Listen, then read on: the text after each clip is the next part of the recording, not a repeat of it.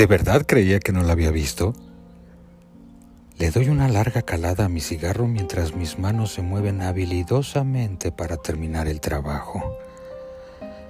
La sangre hace que se vea desordenado.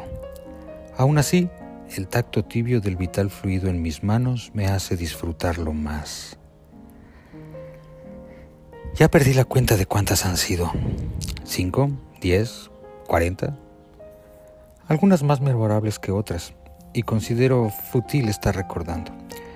Sin embargo, hay trabajos que quedan más vívidos.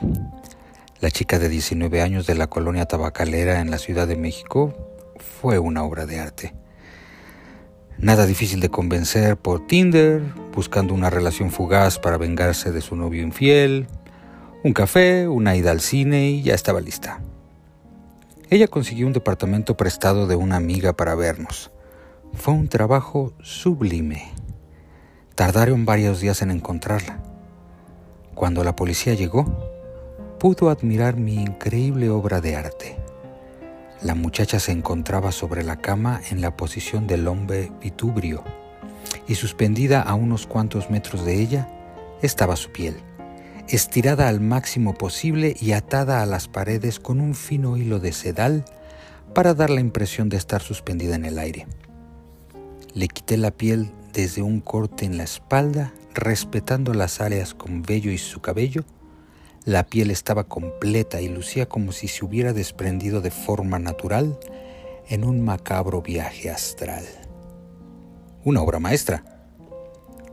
O aquel veinteañero del bar de homosexuales de la zona rosa de la Ciudad de México que buscaba un poco de acción mientras su pareja estaba en un viaje de negocios. Nada difícil fue que me invitara a su departamento cerca de ahí, muy parlanchín. De algún modo el parloteo derivó en su gran flexibilidad. Estaba embebido mostrándome sus habilidades que no sintió cuando le golpeé en la nuca con una botella de vino. Murió al instante. Fue necesario romperle la espalda para hacer un cubo con su cuerpo que cupiera en el horno de gas de su cocina. Una vez acomodado el cuerpo, encendí el horno a fuego muy bajo. La policía lo encontró dos días después por el olor tan penetrante. La grasa del cuerpo había goteado y estaba tan deshidratado que los músculos y la piel se estaban pegando a los huesos.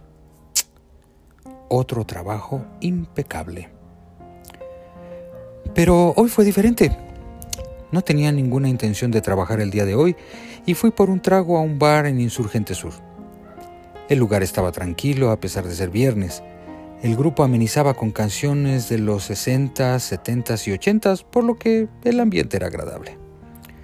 De la nada, una mujer muy hermosa se acercó a mí y empezó a hacerme la plática. La conversación era muy sui generis. En algún momento se desvió a leyendas urbanas. Ella hablaba de un grupo de personas que secuestraban hombres en bares para extraerles los órganos. Nos reímos como con ganas por todo lo que inventaba la gente. Después de un rato, me invitó a tomarnos otra copa en un lugar más privado. Pagué la cuenta y agregué una botella de vino tinto. Llegamos a un motel en las cercanías. No hubo necesidad de registrarse. Entramos directamente a un cubículo separado. Ella dijo que se encargaría del pago al retirarnos. Entró al baño mientras yo puse la televisión. Sirvió el vino en un par de vasos de plástico y comenzamos a beber. Fui al baño a orinar. Cuando regresaba, vi que ponía un líquido en mi vaso de vino. Me acerqué a ella y empecé a insinuarle que nos fuéramos a la cama. Ella dijo, primero termináramos el vino. Hice un movimiento y ella derramó un poco de vino en su vestido. Fue al baño a limpiarse y aproveché para cambiar los vasos. Cuando regresó, le dije que ya quería comenzar y me tomé el vino de un trago. La comencé a abrazar y besar y ella se dejó hacer. Un par de minutos después, me recosté en la cama y fingí estar dormido. Escuché cómo hablaba por teléfono. Decía que el hombre para los riñones y el pulmón estaba listo. Que pasaran por ella en dos horas, salió del cuarto y regresó rápidamente con una hielera mediana, con hielo a la mitad, sacó un bisturí de su bolso y se acercó a mí.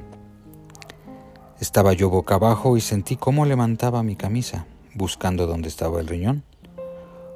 Con un movimiento le propinó un codazo a la altura de la sien. El aturdimiento y la sorpresa hicieron que ella reaccionara tarde. Tomé el vaso de vino que tenía el líquido que ella había puesto e hice que lo tragara.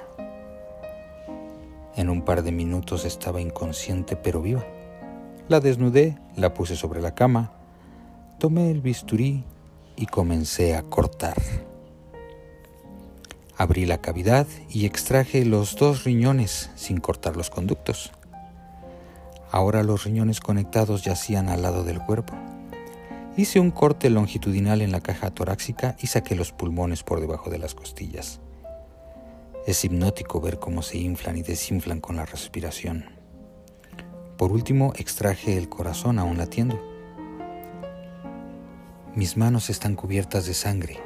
Ella no tardará en morir por el choque séptico. Sus amigos la van a encontrar. Termino mi cigarro con una larga calada. Junto todas mis cosas y me dispongo a salir. En la puerta volteo a ver mi obra una vez más. Sonrío viendo lo absurdo de la situación.